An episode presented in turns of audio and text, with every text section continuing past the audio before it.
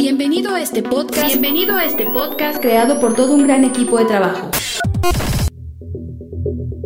Permíteme presentarnos. Esfuerzo y Valor es una congregación que profesa la sana doctrina. La iglesia es liderada por el pastor y apologista Víctor Manuel Banda, quien con más de 32 años en el campo ministerial ha logrado mediante la gracia de Dios y un esfuerzo constante llevar a casi todo el mundo el Evangelio de Cristo. Nuestro objetivo como equipo es que cada oyente en este podcast sea beneficiado, llevar hasta sus vidas el alimento espiritual, pero sobre todo que conozcan más profundo a Dios y crezcan de manera constante en su caminar cristiano.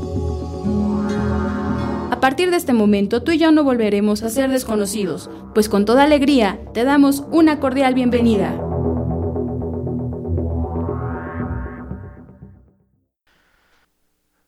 Abra usted en Gálatas capítulo 1 y luego va a abrir usted en Primera de Reyes 19. Honra, gloria y alabanza a Jesucristo nuestro Señor. Vamos a comenzar nuestra escritura con Gálatas 1. Versículo 6 al 10 dice así, Estoy maravillado de que tan pronto os hayáis alejado del que os llamó por la gracia de Cristo para seguir un evangelio diferente. No que haya otro, sino que hay algunos que os perturban y quieren pervertir el evangelio de Cristo. Mas si aún nosotros, o un ángel del cielo, os anunciare otro evangelio diferente del que os hemos anunciado, sea anatema. Como antes hemos dicho, también ahora lo repito, si alguno os predica diferente evangelio del que habéis recibido, sea anatema. Pues, ¿busco ahora el favor de los hombres o el de Dios? ¿O trato de agradar a los hombres? Pues si todavía agradara a los hombres, no sería siervo de Cristo. En Primera de Reyes capítulo 19 vamos a leer todos juntos del versículo 7 al versículo 13. Adelante.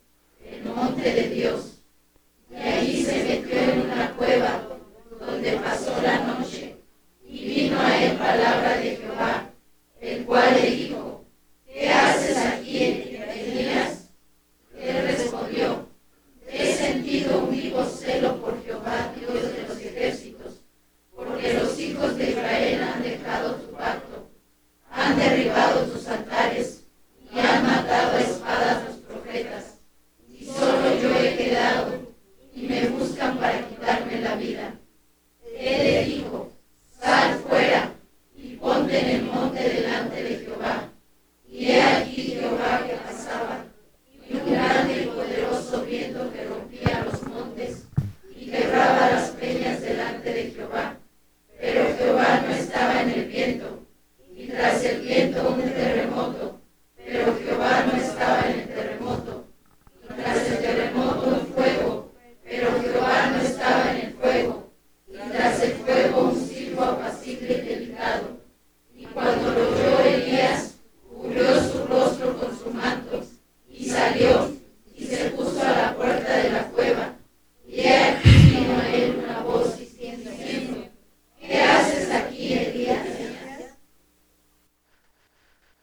continuamos con la serie titulada Los Evangelios Falsos del Postmodernismo. Serie de cuatro temas que tienen los siguientes subtítulos. El primer tema fue Creyendo a mi manera. El segundo, el Evangelio de la Prosperidad. El tercer tema, el Evangelio de la Sensación. Y el cuarto tema, el Evangelio de la Intimidación. Hoy entraremos al tercer estudio que lleva como subtítulo El Evangelio de la Sensación. Hay algunas preguntas que esta serie responderá, las cuales son, ¿cuál es la mejor iglesia? ¿Cuál de todas tiene la verdad? ¿Cómo reconocer una doctrina correcta? ¿Todas las iglesias cristianas contribuyen para la salvación? Estas preguntas están en todo cristiano y no cristiano que está en busca de una verdad más objetiva. Cada cristiano que se siente cómodo en su iglesia y que se ha afianzado de la enseñanza de su iglesia, es común que asegure que la verdad está ahí, su doctrina es la correcta y que no hay otra iglesia que esté bien tan bien como la suya. Sin embargo, con estos evangelios que estamos mencionando, estamos tratando de que se haga un análisis a conciencia, que cada cristiano revise consideradamente su iglesia, su pastor, su doctrina, incluyendo la nuestra. Porque las iglesias del mensaje no son la excepción en decir que ellas son la iglesia verdadera, y que tienen la doctrina correcta. Por lo tanto, todas las iglesias deben de ser consideradas a la luz de este estudio, sean del mensaje de la hora, sean de cualquier otro movimiento denominacional, y deben de revisarse y preguntarse en base a lo que estamos aprendiendo, deben de plantearse estas preguntas. ¿Será esta la doctrina correcta? ¿Acaso estamos contribuyendo con la enseñanza que se imparte en nuestra congregación para la salvación? Al terminar esta serie, espero que cada quien tenga una respuesta a estas preguntas. De estos tres falsos evangelios, el evangelio de la prosperidad, el evangelio de la sensación y el evangelio de la intimidación, de estos tres evangelios se derivan infinidad de doctrinas. Hay diferentes iglesias como pastores que predican estos tres tipos de evangelios. El buen discernimiento de usted le permitirá detectar si nosotros calificamos en uno de estos tres evangelios o para los cristianos que pertenecen a otra iglesia, si su iglesia, su doctrina califica en uno de estos tres evangelios. El evangelio de la sensación es el que promueve una vida espiritual sobrecargada de sensaciones, en donde la mayoría de cristianos descansan su fe en las sensaciones, no es un evangelio inteligente, no es un evangelio que se analice y se disierna, es un evangelio de principio a fin que se fundamenta en experiencias sensacionales. Este tipo de evangelios, para ellos, si hay experiencias sensacionalistas, como podría ser sentir un calor, un frío, saltar, correr, dar marometas, brincar, entrar en frenesí, todas esas sensaciones que abundan en muchísimas iglesias, para ellos, ellos dependen de este tipo de experiencias para sentir la confianza de que Dios está en medio de ellos. Ya que estas iglesias, estos cristianos, ellos afirman que esa es la manifestación de que Dios se mueve en su congregación. Porque ellos dicen, Dios es gozo, Dios es poder, Dios es vida, y todas esas sensaciones son la manifestación del poder de Dios en medio de ellos. Entendamos lo siguiente, el cristianismo no es una disciplina carente de sensaciones. El cristianismo no es una disciplina donde solamente se utiliza la cabeza, sino también se usa el corazón en nuestra fe. No estamos hablando de una filosofía. Cualquier cristiano que tiene el Espíritu Santo y que ha experimentado el poder del Espíritu Santo, ha experimentado sensaciones en su vida. Si usted tiene el Espíritu Santo, si no está viviendo una doctrina puramente intelectual, porque el Espíritu Santo produce gozo, produce aflicción, nos quebranta, nos motiva, nos impulsa a, amar, a abrazar, a sentirnos con el deseo de expresar esa experiencia de gozo de ser salvos. Si el cristianismo no carece de sensaciones, entonces, ¿cuál es el delito del Evangelio de la sensación? Si estamos hablando de una doctrina que tiene sensaciones. Bien, su delito está en tres cosas y son las que vamos a estudiar el día de hoy. Primero, este tipo de Evangelio dependen de las sensaciones. Dependen de las sensaciones. Segundo, abusan de las sensaciones. Y tercero, establecen las sensaciones como evidencia. Por lo tanto, no estamos hablando de un evangelio que falsea la doctrina cristiana. Estamos hablando de un evangelio que pervierte la doctrina cristiana. ¿Alguien recuerda lo que mencionamos que es perversión? Dimos la definición de pervertir, porque si Pablo nos está diciendo, no es que haya otros evangelios, sino hay quienes pervierten el evangelio de Cristo. Distorsionar, torcer. Entonces, si estamos hablando del evangelio de la sensación, estamos hablando de una distorsión de las sensaciones que sí están bien que hayan en el cristianismo, pero que se han sido torcidas. Y esto ha sido de tres formas.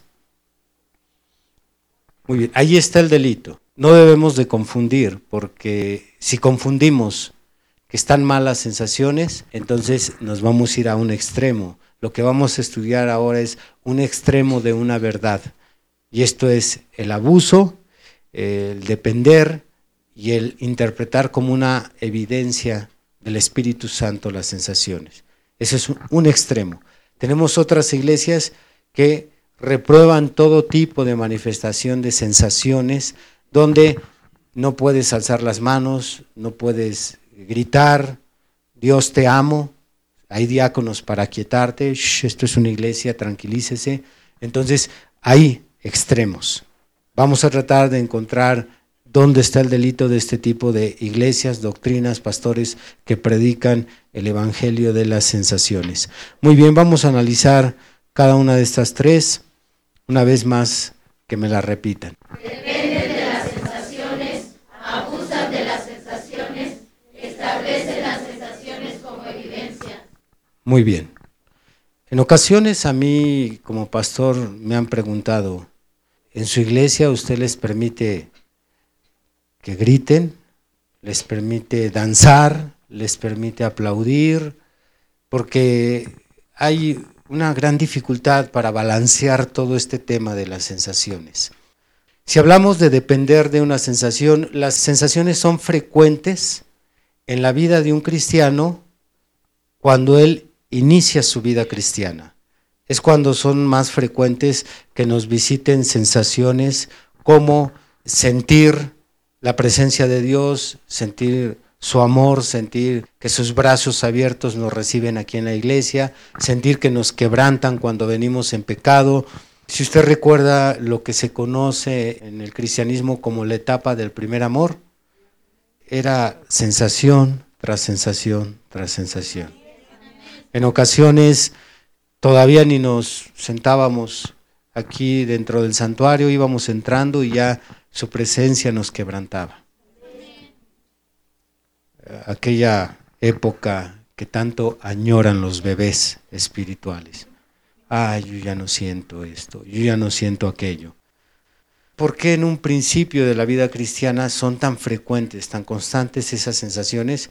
Porque Dios necesita motivar al iniciado, al que va comenzando. Entonces, todo ese tipo de sensaciones son una motivación para que el que comience en la vida cristiana se sienta con fuerzas, con entusiasmo. Es como un empujón, como un tú puedes seguir adelante. Pero no está en los planes de Dios que su hijo crezca por medio de experiencias sensibles. Dios no tiene como propósito que tú y yo en base a las sensaciones vayamos desarrollando o creciendo en la vida cristiana. Dios tiene en sus planes que nosotros crezcamos por fe. Y la fe es completamente opuesta a las sensaciones. Repitan, la fe se opone a las sensaciones. Porque todo lo que se pueda tocar, ver, oler o sentir, entonces no tiene nada que ver con el tema de la fe.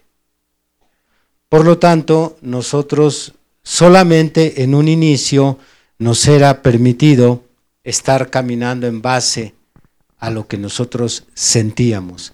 Es que yo siento mucha paz con los cantos. Yo siento al Señor muy cerca de mí. Yo siento cómo me quebranto cuando comienza la iglesia a orar o cuando el predicador pone las manos sobre mí. Entonces, gran parte de nuestra vida cristiana en un inicio sí estaba anclándose mucho en lo que sentíamos. Ahora Dios quiere que tú vayas caminando por lo que crees y no por lo que sientes. Tú recibes sanidad no por lo que sientes, sino por lo que crees. Tú recibes el perdón de tus pecados en base a tu confesión, claro está, en base a tu arrepentimiento, no por lo que sentiste, porque algunos hermanos se descontrolan. Porque yo el día que me bauticé en agua no sentí nada y otro hermano sintió algo y lloró y gritó y le entró un escalofrío y lo conmovió. Entonces, todavía hay cristianos que añoran esos sentires. Pero Dios, si tiene planes de ayudarte a crecer, no te va a ayudar a que dependas de esas experiencias. ¿Alaban a Dios? Por el contrario, Dios reprende a todo aquel que no le cree y no tanto a todo aquel que no le siente. ¿Cuántos sintieron al Espíritu Santo en la alabanza el día de hoy? Levante la mano. ¿Cuántos adoraron al Espíritu Santo el día de hoy? Aunque no le hayan sentido. Eso es lo que le espera. Que aunque no le sintamos, nosotros le adoremos. Le aplaudamos, le demos gracias. ¿Cuántos han cometido pecado esta semana? Difícilmente alguien no cometió pecado. ¿Cuántos confesaron su pecado? Muy bien. ¿Cuántos sintieron su perdón? Cuatro manos, cinco. ¿Y cuántos no sintieron el perdón? Pero creen que fueron perdonados. Eso es lo que Dios quiere. No dependas de lo que sientas. Si Dios dice que te ama, aunque no sientas tu amor, él te ama. Y puede pasar un año el cristiano en un desierto espiritual donde Dios esconda su presencia. Y si ese cristiano camina por lo que cree, en lo que dice la palabra de Dios, entonces él irá creciendo en fe, en confianza, se fortalecerá y no estará preguntándose por qué no siento nada. Dile al de al lado, porque no es por sentires, es por lo que crees. Veamos escrituras muy conocidas donde el Señor reprende no al que siente, sino al que no le cree. San Juan 20. ¿Quién no ha oído la lamentable historia de Tomás? San Juan 20, versículo 24. Pero Tomás, uno de los doce, llamado Dídimo, no estaba con ellos cuando Jesús vino. Le dijeron pues los otros discípulos, al Señor hemos visto. Él les dijo, si no viere en sus manos la señal de los clavos, y metiere mi dedo en el lugar de los clavos, y metiere mi mano en su costado, no creeré. Ocho días después estaban otra vez sus discípulos dentro y con ellos Tomás. Llegó Jesús, estando las puertas cerradas, y se puso en medio y les dijo, paz a vosotros. Luego dijo a Tomás, pon aquí tu dedo y mira mis manos y acerca tu mano y métela en mi costado y no seas incrédulo, sino creyente. Entonces Tomás respondió y le dijo, Señor mío y Dios mío. Jesús le dijo, porque me has visto, Tomás, creíste. Bienaventurados los que no vieron y creyeron. Usted encontrará que se elogia siempre al que cree y no al que tiene alguna experiencia sensible.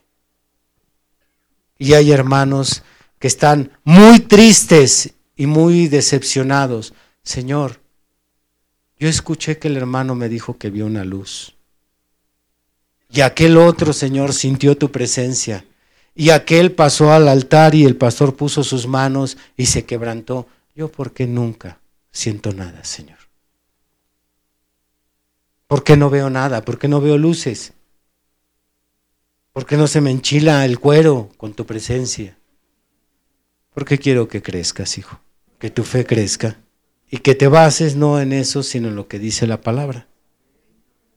¿A cuántos de ustedes los ha abandonado el Señor? Levante la mano. Quien ya por lo menos experimentó que una vez el Señor los abandonó. Doce mentirosos. Bueno. Si usted dice, yo estoy seguro que Dios me abandonó porque yo no sentí más su presencia. Bueno, eso es lo que tú sentiste o no sentiste. Pero la Biblia dice que Dios no echa a nadie fuera. Dios no deja a nadie. Tú le das la espalda a Dios, es diferente. Tú te alejas de Dios. Pero Dios no abandona a nadie. Por el contrario, Él hace todo lo posible para no dejarnos. Siempre está llamándonos al arrepentimiento. Así es que, aunque nos sintamos, Él nunca nos ha abandonado. ¿Cómo lo sabemos? Porque lo creemos en base a su palabra. ¿Alaban a Dios? Otra escritura igual es una reflexión sobre la amonestación del que no cree, Lucas 1. Bendito el Señor por siempre. Lucas 1, versículo 18. Dijo Zacarías al ángel, ¿en qué conoceré esto? Porque yo soy viejo y mi mujer es de edad avanzada. Gabriel estaba diciendo a Zacarías que iban a tener un hijo. Así que la pregunta que hace Zacarías, ¿en qué conoceré esto? Porque yo soy viejo y mi mujer es de edad avanzada. Respondiendo el ángel, le dijo, yo soy Gabriel, que estoy delante de Dios. Y he sido enviado a hablarte y a darte estas buenas nuevas. Y ahora quedarás mudo y no podrás hablar hasta el día en que esto se haga por cuanto no creíste mis palabras, las cuales se cumplirán a su tiempo. Nuevamente, la amonestación es para el que no cree. Así es que si en este culto termina y sales más seco que un palo y no sentiste nada, no te preocupes. Pero si eres un incrédulo, estas amonestaciones son para ti. En el mensaje titulado El patriarca Abraham, dice ahí el mensajero William Branham, no hay nada que le agrade tanto a Dios como que se le crea. Es lo que más le gusta al Señor, que se le crea. ¿Alaban al Señor? Usted sabe que hemos tenido temas sobre sanidad divina y esto es clave.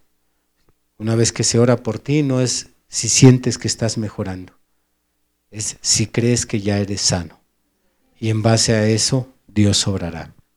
Porque Dios no miente, Dios es veraz. Y si Él dice que me ama, no importa que tú digas que Dios te aborrece por lo mal que te has portado, porque eres un hipócrita. Si te amó como un pecador, mayor razón ahora como un cristiano caído o descuidado. Dios nos ama porque su palabra lo dice. ¿Cuántos han sentido su amor? Levanten la mano. ¿Cuántos ahorita en este instante sienten su amor? Los envidio porque yo no, pero pero no importa. ¿Por qué no importa? Porque no es por sentires. Entonces Dios me ama? Claro. ¿Por qué? Porque lo dice su palabra. Dice que Él nos amó aún cuando estábamos perdidos. Muy bien, entonces, si no vamos a depender de las sensaciones, ya que éstas estancarían nuestro crecimiento y nos dan una falsa confianza, porque también las sensaciones dan una falsa confianza.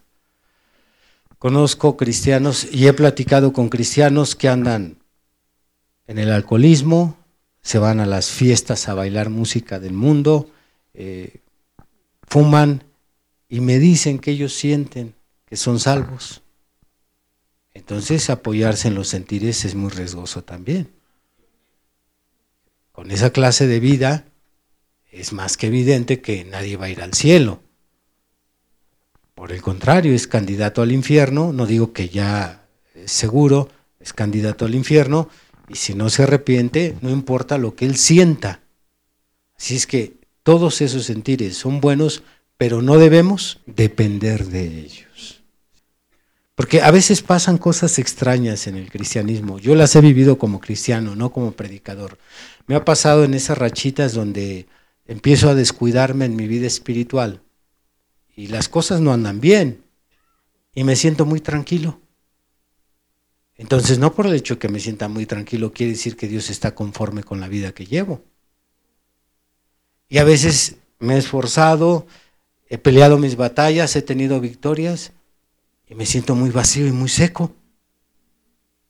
¿Y por qué viene el descontrol? Porque como que sigo recargándome un poquito en las sensaciones. Porque mi cabeza me dice, que no debería de estar danzando y gritando y, las lluvias de unción deberían de estar cayendo sobre mí. Pues no, más seco que un palo. Pero no importa, no es por sentires. Así es que usted siga adelante si lo cree. Si cree que, si creemos la palabra. Si creemos la palabra, Dios lo dijo y punto, ya, se acabó. Él no es hombre para que mienta, ni hijo de hombre. Él lo dijo y lo hará. Muy bien, bendito el Señor por siempre. ¿Cuántos creen, ya para cerrar este punto, cuántos creen que el Señor va a continuar su obra en ustedes? ¿Lo sienten? Pero el que comenzó la buena obra en, nosotros, hasta el día de Jesucristo. Así es que, Señor, yo creo que yo soy el que más trabajo te va a costar. No que lo sienta, esa es la realidad. Soy un problema, pero no puedes faltar a lo que tú dijiste. Tú comenzaste, ahora la tienes que terminar. Aunque tengas que romper el vaso, lo tengas que quebrar y hacer un vaso nuevo. Y no se lo recomiendo para que usted no diga amén, quiebrame, Señor, porque esas quebradas son duras, ¿eh? Pero si es necesario lo hará. Muy bien, en base a esto ahora sí, por fin, ya ha quedado el punto claro. ¿Cuántos van a depender de sus sensaciones? Levanten la mano. Entonces, ¿de qué van a depender? Ah, de la fe en la palabra de Dios. Bien, vamos a pasar entonces al segundo delito que es abusar de las sensaciones. El Señor nos dice en muchas escrituras, principalmente los salmos, el Señor es gozo. Pero muchos cristianos se exceden en ese gozo. Y por eso mismo hay cultos en las iglesias que tienen un tiempo de alabanza de dos, de tres horas. Cante, cante, cante, cante. Tres horas cantando. Con razón, cuando termina el tiempo de adoración y llega la hora de la palabra, se duermen o se aburren.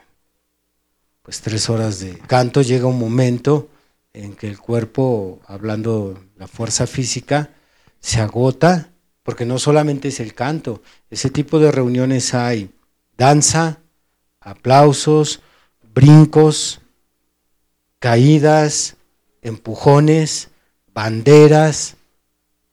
No, es, es un festival. Es totalmente un festival, no es un tiempo de adoración. Y este tipo de cristianos dicen que el gozo del Señor y la alegría de la salvación y el gozo del perdón, etcétera. Sin embargo, aunque la Biblia habla del gozo, también la Biblia habla de la moderación. Pablo dice en 1 Corintios 14:40, hágase todo decentemente y con orden. Así que este gozo que siente cada cristiano debemos de ser cuidadosos de no excederlo, no abusar de ese gozo. Yo sé que si uno tiene que sacar aquello, no lo vamos a limitar. Aquí no prohibimos a que levanten las manos, a que se mesan.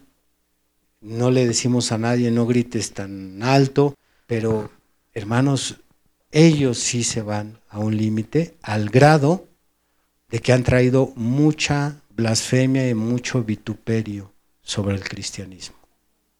Vituperio. Esto ha llegado ya no solo a los críticos, ha llegado hasta las noticias. En muchísimas ciudades, en países, salen en los noticieros los fanáticos. Y es por este tipo de cristianos que no tienen moderación, sino que abusan de las sensaciones.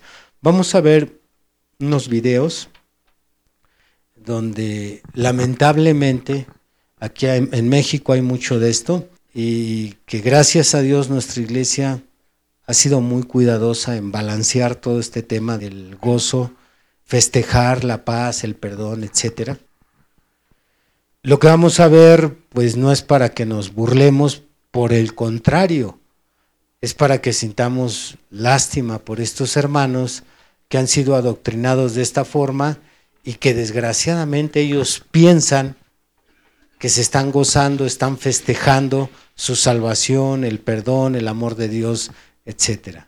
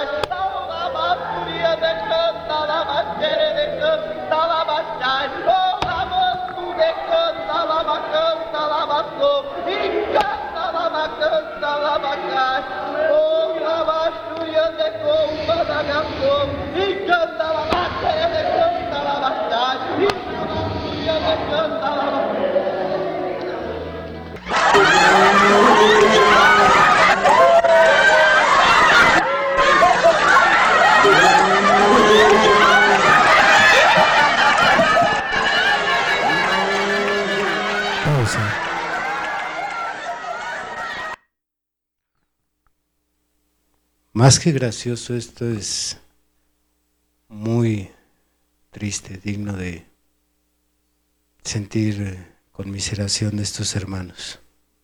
Ellos creen con todo su corazón que lo que están sintiendo es el Espíritu Santo. Ellos lo creen, por eso lo hacen con tanta naturalidad. Y desgraciadamente esto pasa por basarse por depender de los sentires.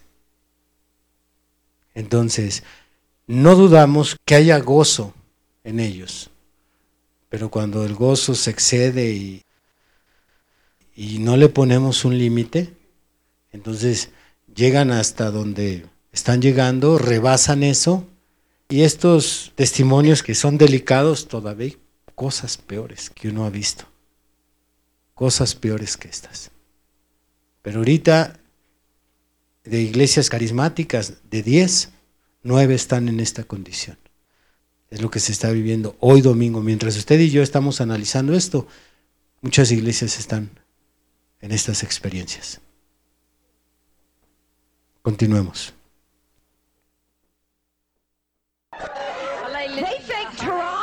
something. Wait till they come to Boston. Ha ha ha ha ha!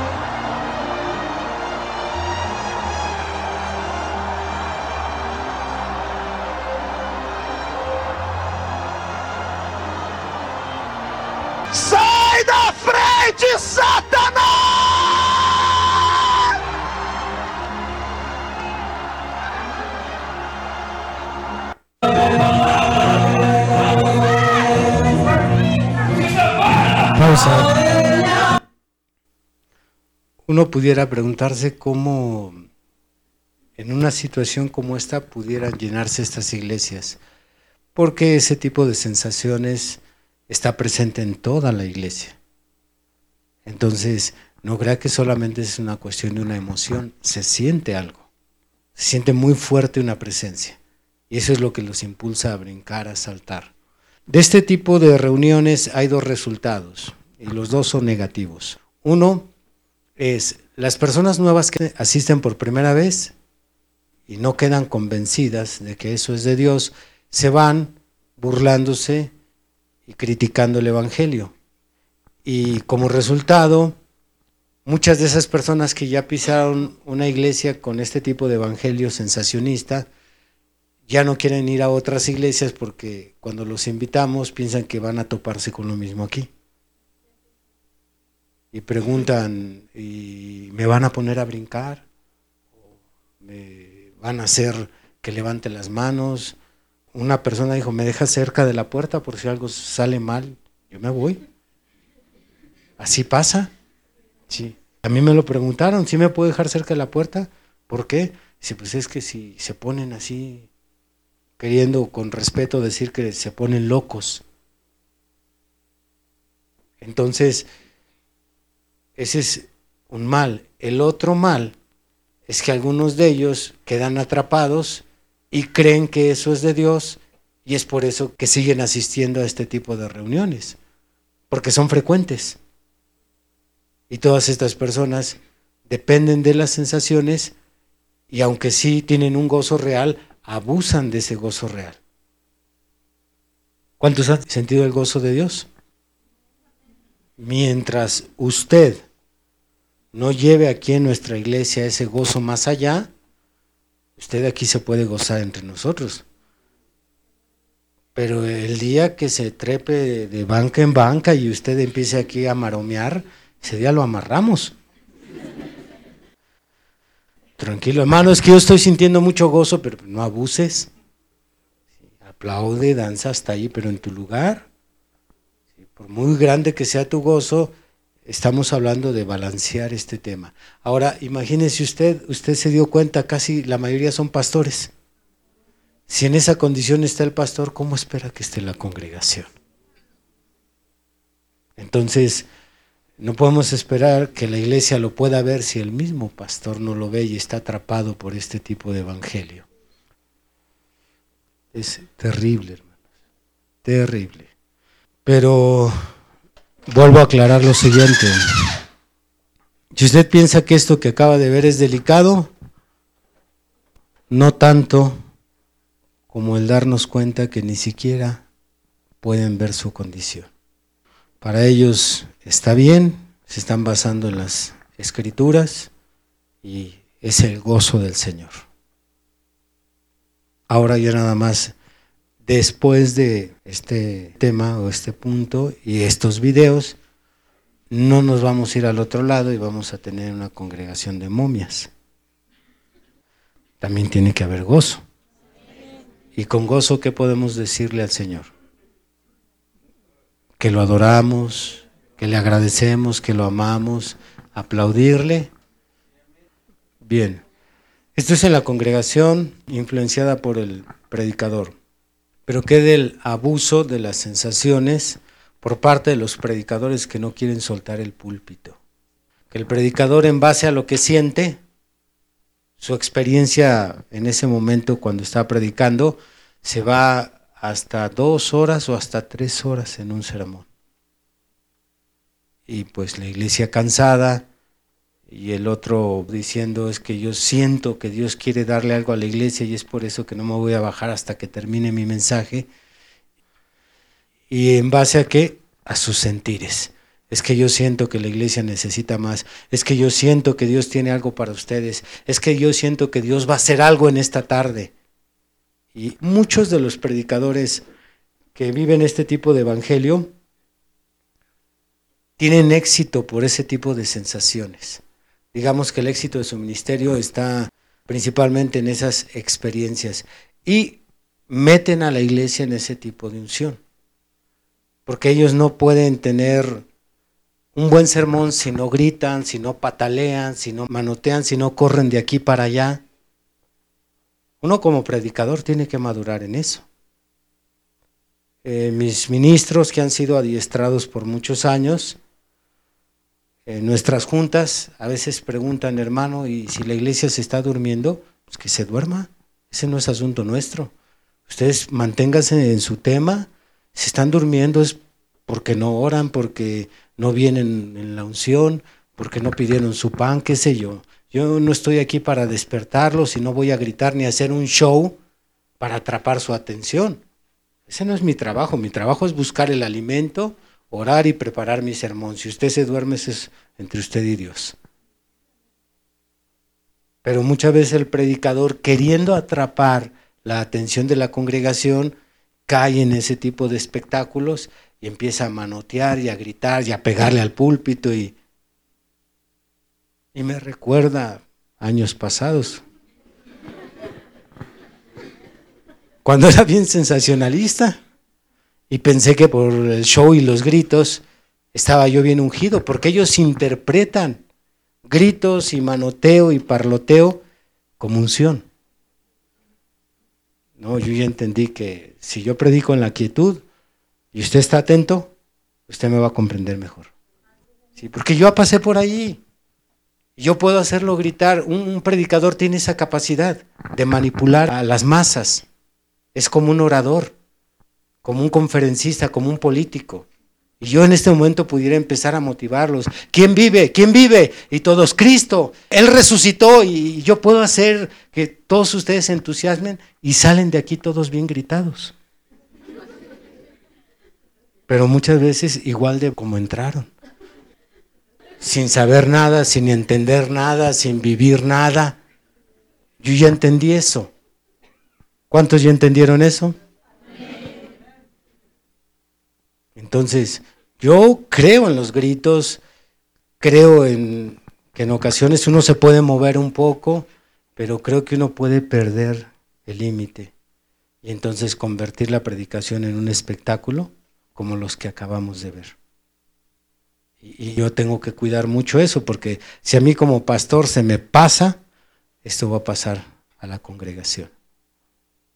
Así es que quien viene de este tipo de, doctrina, dice cuando no hay gritos, cuando no hay manoteo, cuando no se alzó la voz y faltó todo eso, dicen, hoy no estuvo la unción, no sé qué le pasó al pastor. Con razón me dormí. El pastor fue el culpable. Muy bien, por lo tanto, ¿cuántos están de acuerdo que vamos a eliminar todo grito? Levante la mano quien cree que debemos de eliminar los gritos. ¿Cuántos creen que debemos de eliminar la danza? Basta de danzas porque acabamos de ver unas hasta de cabeza, gateadas, de todo tipo. Basta de danza, no más danza. ¿Cuántos creen? Levanten la mano. Que hay que eliminar la danza. No. ¿No? ¿Sí debemos danzar? ¿Debemos gritar? ¿Mover las manos? Aplausos fuertes al Señor.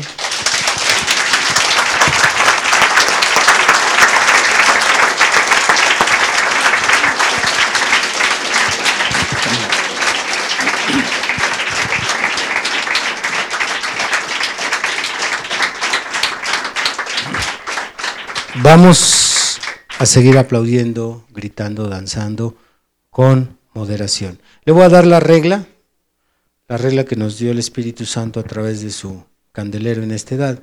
La regla es mucho, muy sencilla. No grite ni brinque más alto de cómo vive el Evangelio. Con esa regla usted va a saber hasta dónde va a gritar, en qué volumen y hasta dónde va a brincar. Ahorita casi toca el techo. Bueno, no brinque ni grite más allá de lo que pueda vivir el Evangelio. Esto es cuando entra a la iglesia, usted va a analizar qué clase de vida lleva y entonces va a vigilar que sus gritos y sus saltos sean congruentes con su vida. Si usted vive una vida íntegra y usted la santidad es más que una palabra en su vivir, es su molde. Entonces venga aquí y dance, aplauda, sacuda la banca sin que perjudique al otro. Pero si su vida no da ese, ese nivel de santidad, bájele al volumen, bájele a los brincos. Porque también se puede brincar, yo también creo en brincar. No así como vimos, pero ustedes no recuerdan aquel ancianito que predicó en, al primer culto que asistió William Branham. Pegaba unos brincos y pegaba los talones uno con otro del gozo que sentía. Y cuando lo subieron, lo subieron cargando. Entre dos lo llevaban de los hombros. Ya cuando la unción lo tomó, pegaba unos brincotes. Yo no voy a decirle al Espíritu Santo, no, no, no, espérate. No, si es su iglesia, él sabe lo que hace. Pero a mí me toca vigilar nada más. Así es que si usted vive una vida completamente entregada a Dios y quiere brincar como el ancianito, le hacemos un espacio aquí en la cochera de al lado, ahí. Brínquele, hermano, y gócese. ¿Alaban a Dios? Muy bien. Las iglesias y predicadores como líderes que normalmente exceden este límite en este punto que estamos hablando de lo que es abusar de las sensaciones son las iglesias carismáticas.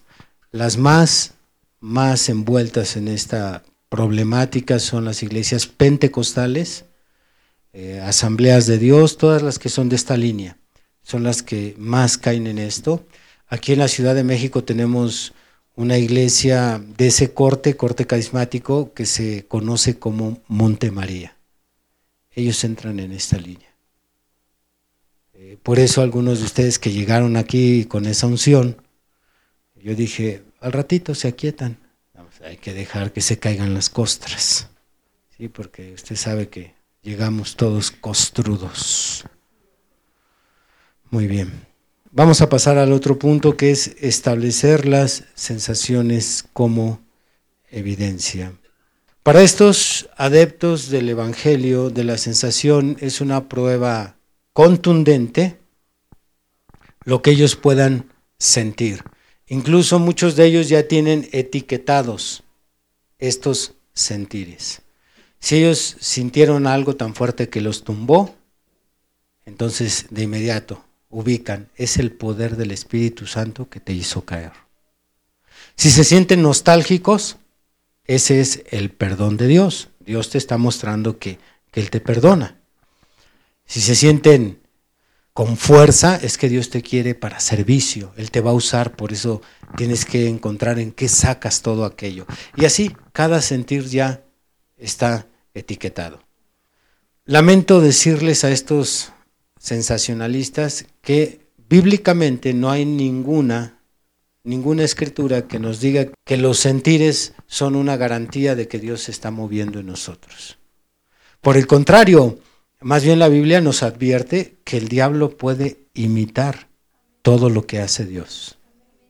Si el diablo puede imitar los dones, como las lenguas, también es algo que entra mucho en las iglesias carismáticas, hablar en lenguas, orar en lenguas, expulsar a los demonios en otros idiomas. El diablo puede imitar las lenguas, puede imitar la profecía, puede imitar hasta un milagro con mayor razón puede imitar un sentir. Así es que estos hermanos que experimentan todo ese tipo de sensaciones convierten esas sensaciones en una evidencia de que Dios está con ellos o de que Dios respalda lo que están haciendo o que Dios está de acuerdo con lo que están haciendo. Esto tal vez no lo necesite usted para su experiencia personal, pero lo va a necesitar para ayudar a estos hermanos, para explicarles. Mira, nada de lo que sentiste y todas las personas que se cayeron, nada de eso prueba que Dios está entre ustedes. Satanás puede imitar todo eso con tanta facilidad. Por eso cuando hemos tenido aquí un hermano, han sido pocas veces, pero cuando hemos tenido un hermano, una hermana que empieza a hablar en lenguas, nosotros nos quedamos quietos, porque nosotros no sabemos si es el Espíritu Santo o es un demonio, hablando en lenguas aquí en medio de nosotros. Puede ser un demonio y yo diciéndole amén a eso. Es por eso que aquí pudiera parecer que somos muy apáticos a lo sobrenatural. No, más bien somos prudentes. No podemos tomar nada de eso como una evidencia de que es el Espíritu Santo en nosotros. Así es que si tú tienes un día una experiencia personal y hablas en lengua en tu cuarto de oración, pues yo te aconsejo que no te sueltes. Mejor quédate quieto y lleve el tema en oración porque estos espíritus se cuelan muy fácil en la iglesia del Señor. ¿Alaban a Dios? Dice el apóstol Pedro que tenemos como evidencia la palabra profética más segura. Levanten su Biblia. Ahí están todas las evidencias que puedas necesitar. Ahí está la evidencia si Dios está contigo, si Dios te perdonó. Ahí está la evidencia si Dios está entre nosotros como congregación, si nuestra doctrina es correcta. ¿Cuál sería la mejor evidencia? ¿Que aparezca ahorita fuego aquí en el púlpito? Pero un día el fuego sí fue evidencia con Elías y los profetas de Baal. ¿Fue o no fue evidencia? La Biblia dice que sí fue evidencia dijo, si yo soy tu profeta y he hecho todas estas cosas por mandato tuyo, entonces consume el holocausto y lo consumió el Señor. Entonces si cae fuego aquí en este momento, ¿soy siervo de Dios y mi doctrina es correcta? Todas estas preguntas es porque yo los tengo que hacer pensar, hermanos. Tienen que pensar por ustedes mismos. Y no pueden depender siempre ni colgarse siempre del pastor. Tienen que discernir. Porque también nuestras iglesias son vulnerables, hablando de las iglesias del mensaje de la hora, son vulnerables a espíritus de error. Entonces tienen que discernir por ustedes mismos. Bendito el Señor por siempre. Bien, vamos a ver cómo no siempre Dios está en las manifestaciones que pudieran ser una confirmación de que el poder de Dios se está desplegando. Leímos Primera de Reyes 19 al inicio de la escritura, volvamos a ese pasaje. Primera de Reyes 19 y vamos a leer nuevamente ahí en el verso 7. Y volviendo el ángel de Jehová la segunda vez, lo tocó diciendo, levántate y come porque el largo camino te resta. Se levantó, pues, y comió, y bebió. Y fortalecido con aquella comida, caminó cuarenta días y cuarenta noches hasta Oreb, el monte de Dios, y ahí se metió en una cueva donde pasó la noche. Y vino a él palabra de Jehová, el cual le dijo, ¿qué haces aquí, Elías? Él respondió, he sentido un vivo celo por Jehová Dios de los ejércitos, porque los hijos de Israel han dejado tu pacto, han derribado tus altares y han matado a espada tus profetas, y solo yo he quedado y me buscan para quitarme la vida. Él le dijo, sal fuera y ponte en el monte delante de Jehová. Y aquí que Jehová pasaba y un grande y poderoso viento que rompía los montes y quebraba las peñas delante de Jehová. Pero Jehová no estaba en el viento. Y tras el viento un terremoto pero Jehová no estaba en el terremoto. Y tras el terremoto, un fuego, pero Jehová no estaba en el fuego. Y tras el fuego, un silbo apacible y delicado. Y cuando lo oyó Elías, el silbo, cubrió su rostro en su manto y salió y se puso a la puerta de la cueva, y aquí vino él una voz diciendo, ¿qué haces aquí, Elías? Parece ser que Dios no siempre está en las cosas ruidosas y escandalosas. Para que si usted tiene que comparar iglesias y compara una iglesia carismática o pentecostal con esta, creo que algo anda mal en nuestra iglesia. Pero Jehová no estaba en el viento poderoso. Qué aburrido tema, hermano. Pastor, bien tranquilo, predicando y con el sueño que me cargo. El domingo pasado fui a uno donde el pastor brincó, corrió en medio de la iglesia y la gente se desmayaba y pero Jehová no estaba en el terremoto. Jehová no estaba en el fuego, en ese silbo apacible, en esa quietud a veces Dios nos quiere enseñar. Yo por eso admiro a los presbiterianos. Yo he estado en sus cultos, gente muy portadita, muy quietecita. El predicador hasta pareciera un político hablando tranquilamente un discurso. No hay ni siquiera un volumen alto en su sermón y la gente aprende a comer. Y me gozo yo con ese tipo de sermones. Con esto no quiere decir que se acabaron los gritos, ¿no? Cuando, cuando llegue la hora va a haber que también grito. Pónganse de pie.